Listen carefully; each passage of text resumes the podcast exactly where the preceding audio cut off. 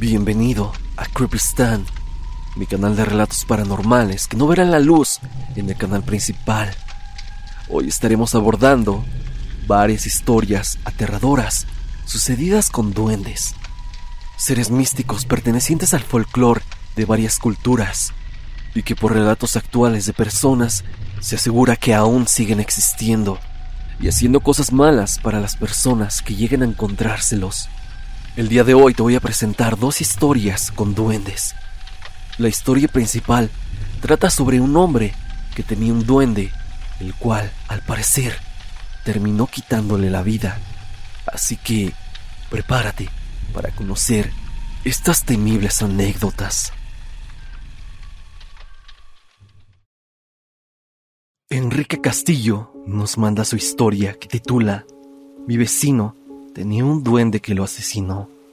Hola mi nombre es Eric, tengo 28 años y soy de CDMX. Nací en la alcaldía Gustavo Amadero, lo más al norte posible de la ciudad. Cuando sucedió esta historia, aproximadamente cuando tenía unos 9 o 10 años, era el año 2004 y tenía un par de vecinas, una y dos años mayores que yo, respectivamente, Marisol y Ana Luisa que eran mis amigas. Vivíamos en las primeras casas, frente a frente, de un andador como el de la siguiente imagen. Ya sabes, jugábamos todo el tiempo y éramos hasta cierto punto cercanos. El papá de ellas era taxista en las noches y a menudo tomaba turnos de día, por lo cual casi no estaba.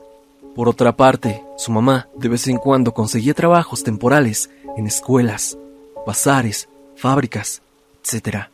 Y era en esos pocos días cuando no las veía, puesto que se quedaban al cuidado de su tío, hermano de la mamá, que vivía al otro extremo del andador, a unas doce casas de distancia, que si bien no estaba lejos, su tío Román nunca las dejaba salir a jugar.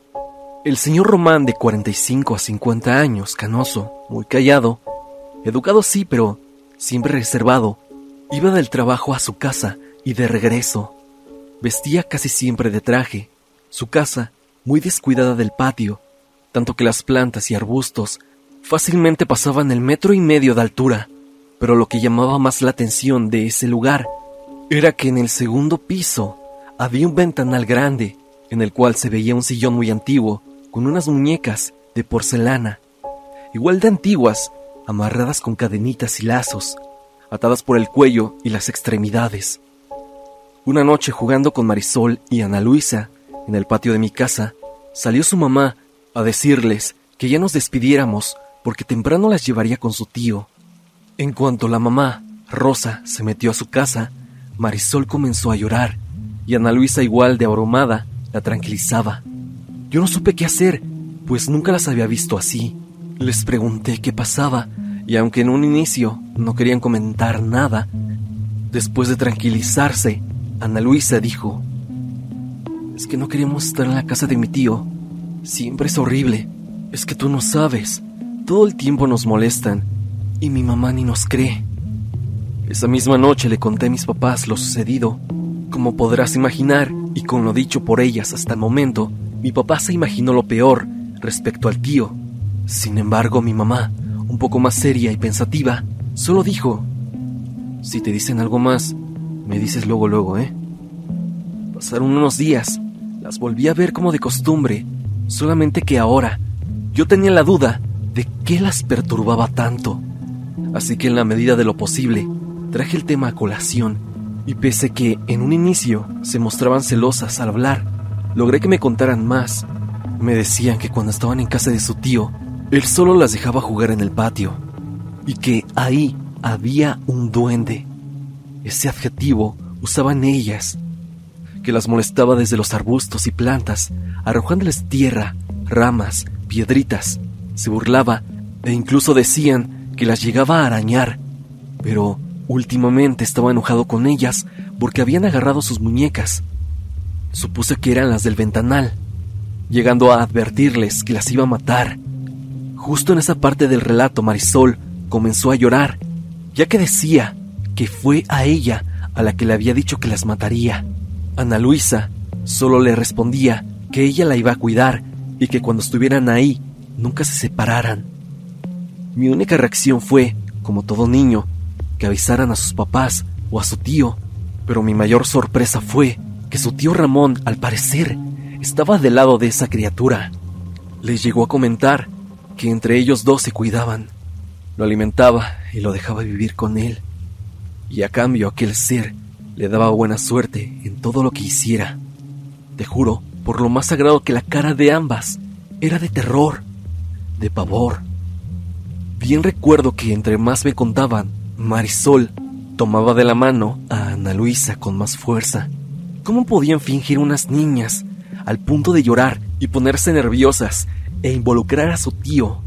Mi siguiente duda fue, ¿cómo era ese duende? Y me lo describieron. Era más pequeño que ellas, un metro tal vez, ojos grandes. Hablaba con una voz muy ronca, lleno de pelos largos por todo su cuerpo. Siempre olía mal. De hecho, a veces, al pasar por esa casa, siempre percibía malos olores. Sabían que comía desperdicios y retazos de carne, porque su tío arrojaba dicha comida a los arbustos siempre que podía. Pero lo que mejor describieron eran sus manos, pues te repito, según ellas, las había arañado en más de una ocasión. Eran alargadas, huesudas, un poco peludas, con unas uñas largas, rotas y negras. Toda esa noche me quedé pensando. Dudé en decirle a mi mamá como me lo había pedido, ya que quería asegurarme que no fuera una broma. Los días siguientes pasaba frente a esa casa, bajo cualquier pretexto. Si me mandaban a la tienda, si iba a la papelería, al mercado o a lo que fuera, me detenía unos segundos y de reojo veía con la esperanza de encontrarme algo. Y fue precisamente cuando paseaba mi perro cuando sucedió lo siguiente. Usualmente, mi perro ladraba sin razón cuando pasábamos frente a la casa. Se detenía y ladraba más, pero siempre lo ignoraba hasta ese día, debido a que en el andador Varios vecinos tenían perros y siempre era una ladradera.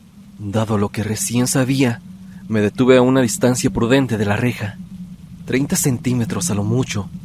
Veía con mucho detenimiento a través de la maleza y ramas. Mi perro no dejaba de ladrar, eso sí, con mayor precisión. Le ladraba a algo, y eso me ponía más nervioso, hasta que de las ramas salió una especie de mano o garra, peluda, con dedos muy largos, solo para dejar asomar un rostro que jamás en mi vida olvidaré. Era alargado, con una especie de roedor o felino enorme, con ojos redondos pero muy grandes, y lo único que hizo fue sonreírme lentamente, dejando ver su dentadura. En ese momento me eché para atrás, para cargar a mi perro, un schnauzer, e irme corriendo a mi casa y decirle de inmediato a mi mamá y a mi abuela que estaba ahí en ese momento. Todo lo que acababa de ver. Estaba aterrado y mi cabeza no daba crédito de lo que vio. Llegando a casa, le conté muy alterado a mi mamá y a mi abuela y les rogué que fueran a ver. Me tranquilizaron. Las dos se dirigieron a aquella casa para observar si había algo raro. Yo las veía desde lo lejos, tomando a mi perro con fuerza entre mis brazos. Fueron y vinieron, mi abuela me abrazaba y me decía que ya estaba salvo, que despejara mi cabeza y que me calmara. Hasta me hizo un té. Como no conseguía calmarme al cien por ciento, mi mamá habló conmigo. Lo primero fue preguntarme por qué estaba ahí husmeando y le conté lo que había dicho mis amigas. Entonces respondió, mira, Roman está metido en cosas como espiritistas desde que era joven durante mucho tiempo fue santero. Se fue metiendo más y más hasta que ya no sabían qué andaba. Traía gente a su casa en las noches y se escuchaban cantos o rezos, animales y cosas así. A mucha gente del andador nos invitaba a esas sesiones, pero nadie o casi nadie aceptábamos, pues ya no supimos nada. De repente aparecieron las muñecas que tienen el piso de arriba, los amuletos y piedras que cuelga por fuera. Hasta una vez llegó a pedirnos a varios vecinos que si nos sobraba comida echada a perder de la semana, no la tiráramos y se la regaláramos para que lo usara a modo de abono en su jardín. Se siente una vibra muy pesada ahí, que es mejor ni averiguar. Por eso te dije que me dijeras cualquier cosa que esas cabronas te contaran. Después de aquello, está claro que mis papás limitaron, casi restringieron mi amistad con mis vecinas. Más pronto que rápido, dejamos de hablarnos y por supuesto acercarme a esa casa de nuevo era impensable. A partir de ese momento habían sido muy contadas las veces que pasé frente a ella y te juro que lo hice casi corriendo. Años después ya iba a la secundaria, más o menos por el año 2008-2009. Los papás de mis vecinas, ex amigas, se habían separado y se fueron a vivir con la mamá. Nunca supe dónde.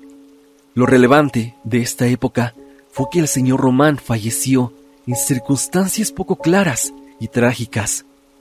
Resulta que lo encontraron muerto al interior de su domicilio, justo en el cuarto del ventanal donde se asomaban las muñecas.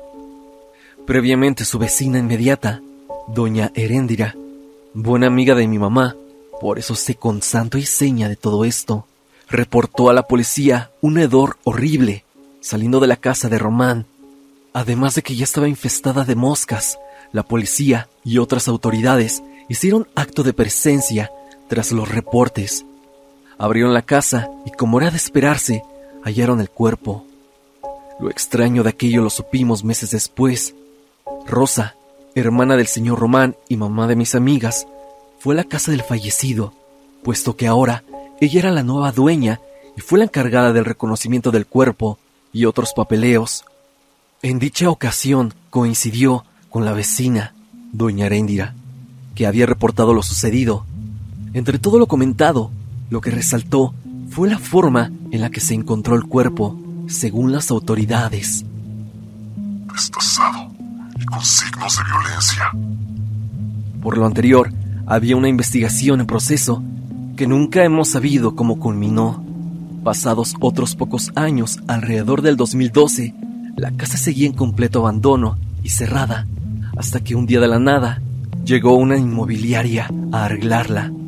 Doña Heréndira y los vecinos inmediatos a esa casa entablaron conversación con los albañiles y personal de la inmobiliaria, que de vez en cuando iban a revisar la remodelación. Durante las primeras pláticas, el encargado le dijo a esos vecinos que habían conseguido la casa a un muy buen precio, casi un remate, tanto que se están dando el lujo de remodelarla y venderla aún más caro.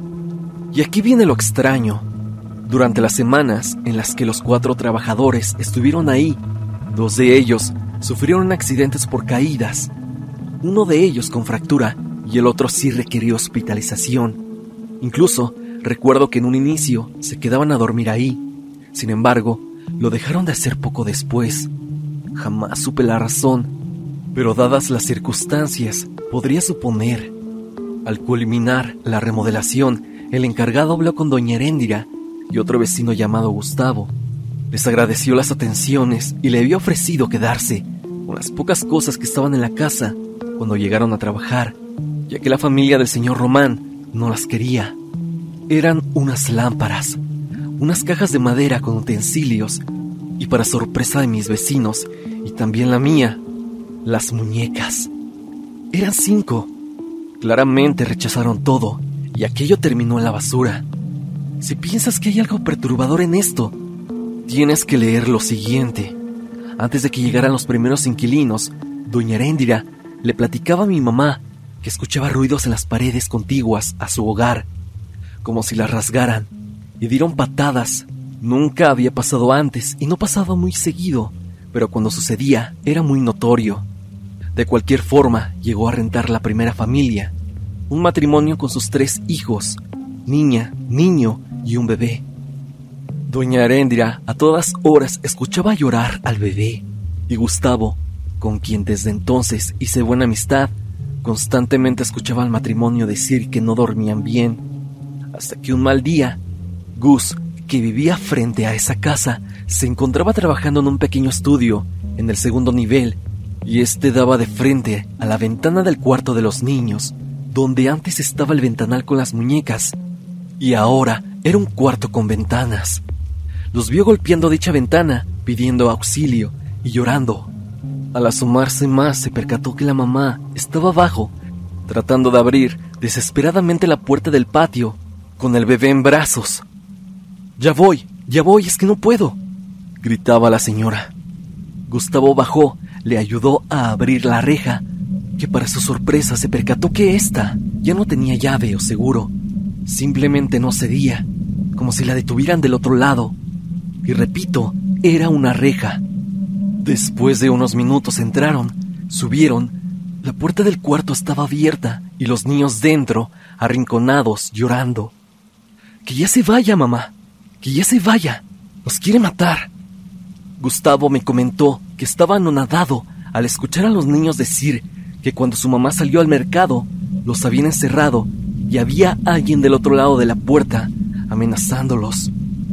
Cuando me contó esto, enseguida le compartí mi vivencia y la de mis antiguas vecinas.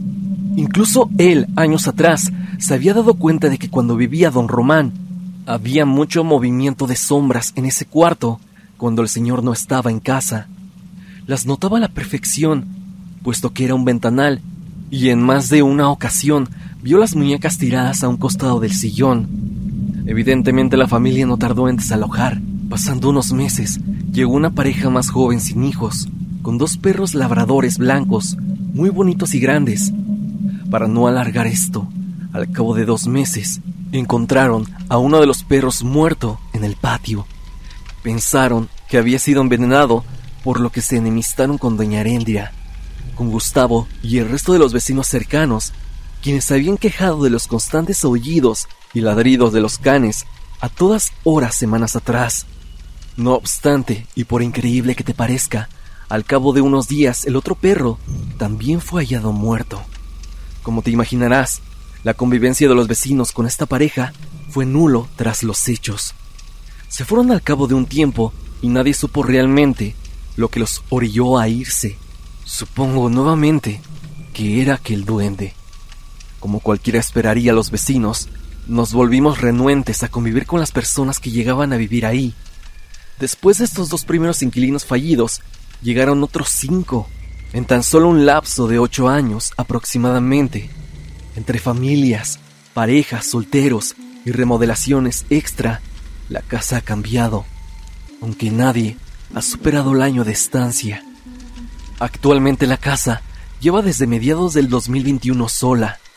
Nadie sabe, a ciencia cierta, si pertenece a la inmobiliaria o a alguno de los que habitó.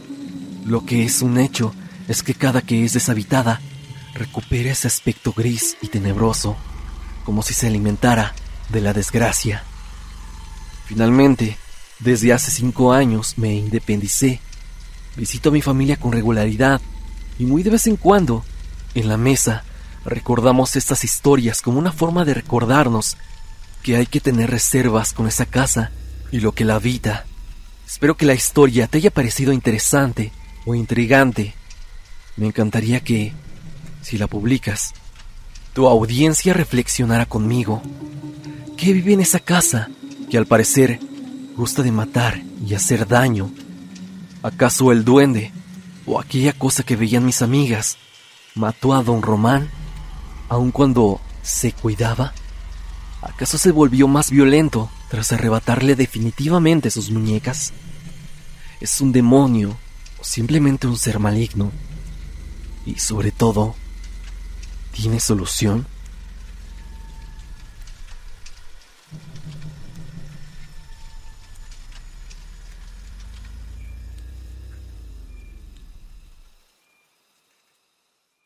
Un suscriptor anónimo nos manda su historia. ¿Qué tal están? Yo tengo una historia que me sucedió hace muchos años. Tenía 10 años cuando mi familia decidió irse a vivir al pueblo de Plateros, comunidad de Fresnillo, Zacatecas. Es un lugar muy religioso por lo del Santo Niño de Atocha. Y antes era un rancho ejidal. Recuerdo que el terreno de mi abuelita era muy grande y ella, al tener muchos hijos, decidió repartir su terreno a todos. A mi mamá le tocó en una zona donde había muchos carrizos, que para quien no los conoce, son una planta alta, parecida al bambú, y en esa zona había muchas plantas y objetos abandonados. Recuerdo que mis primos y yo íbamos mucho a esa zona a divertirnos, aunque recuerdo que siempre sentí una vibra extraña en ese lugar.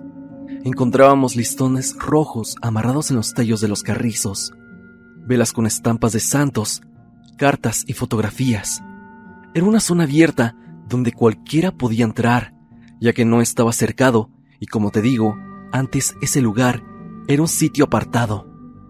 Y en ese entonces ignorábamos todos los objetos que nos encontrábamos, ya que solo éramos niños divirtiéndonos, jugando a las espadas con esos carrizos. Es hasta que crecí que me di cuenta lo que eran esas cosas. El lugar tenía una vibra rara y mientras más lo recuerdo, más se me eriza la piel. Todo esto es el contexto para lo que viene a continuación. Pasando los años, mi mamá y mi papá decidieron construir una casa en esa zona, por lo que evidentemente quitaron toda la vegetación y todo lo que había ahí para poder hacer los cimientos de la casa. Recuerdo que todo lo sacaron de ahí, lo quemaron, por instrucciones de mi abuelita. La verdad mi familia no es de muchos recursos económicos, por lo que la construcción de la casa duró varios años y no nos podíamos dar el lujo de vivir en algún otro sitio mientras la construcción finalizaba. Recuerdo que en los primeros meses, cuando ya estaban levantadas las paredes y los techos, pero no las ventanas y las puertas, mi papá y yo nos quedamos a dormir en esa casa. Él en un cuarto que estaba en el segundo piso y yo en uno que estaba en el primero. Teníamos un perro pequeño que no era de raza, pero lo amábamos mucho.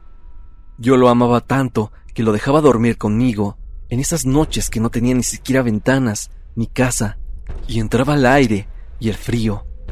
No sé exactamente ni aproximadamente qué hora era. En aquellos tiempos yo me dormía temprano, alrededor de las 10 pm, y en algún momento de la noche noté que mi perro gruñía. Abrí los ojos y pensé que era algo normal. Lo había visto hacer eso muchas veces, estando dormido. Puede que estuviera soñando simplemente, me dije a mí mismo. Pero el perro estaba sentado en el borde de la cama, viendo fijamente la entrada del cuarto. Literalmente no sabía qué pensar en ese momento. Simplemente estaba asustado. Pasando algunos cinco segundos después, mi perro saltó de mi cama como si estuviera persiguiendo algo.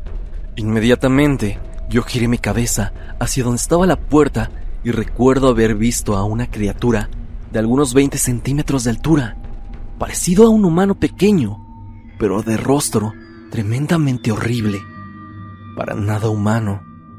Lo peor de todo es que pude escuchar claramente sus pasos cuando corrió, como si trajera puesto alguna especie de calzado que al pisar hacía mucho ruido, como si se tratara de algunos zapatos con tacón. Yo estaba sinceramente conmocionado. Mi primera reacción fue llamar a mi perro. Yo quería que viniera hacia mí lo más pronto posible, ya que en ese momento todo había sido muy rápido. Pasados algunos dos minutos, mi perro simplemente regresó a la cama y siguió durmiendo. Y la verdad, esa noche fue la más larga de mi vida, porque después de eso, yo ni siquiera podía cerrar los ojos del miedo. Mi perro jamás volvió a hacer eso, jamás escuché alguna especie de ruido, jamás he visto a un fantasma o algo parecido. De hecho, soy un poco escéptico en estos temas, pero lo que vi esa noche realmente no era algo normal. Posteriormente, analizando un poco más la situación, me imagino que pudo haber sido un duende. Uno de aquellos seres extraños que viven en zonas naturales. Tal vez donde construimos la casa era el hogar de alguno de estos seres, pero no quiero especular tanto. Bueno, Stan, esta es mi anécdota.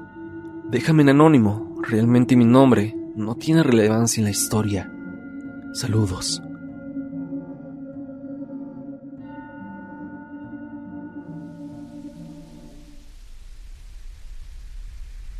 Ya has escuchado dos historias aterradoras acerca de duendes, pequeños seres místicos que al parecer por las anécdotas que he compartido mediante Creepy Stan parecen tramar cosas malas y terribles para las personas que los rodean. Creas en esto o no, hay muchos relatos presenciales que aseguran que ellos existen, por lo que debemos replantearnos dos veces si es que son reales. Recuerda seguirme en Spotify para que escuchen los relatos mientras realizas tus labores diarias. También sígueme en mis redes sociales, especialmente en mi Instagram, para estar en contacto. Manda tu relato paranormal al correo evidencia.tristan.gmail.com o bien únete al grupo de Facebook Tristan Relatos Comunidad para que la compartas con toda la audiencia. Suscríbete y activa la campanita donde dice todas para que no te pierdas de los nuevos capítulos de Creepy Stan. Sin más que decir, no te olvides de que yo soy Stan y te deseo dulces pesadillas.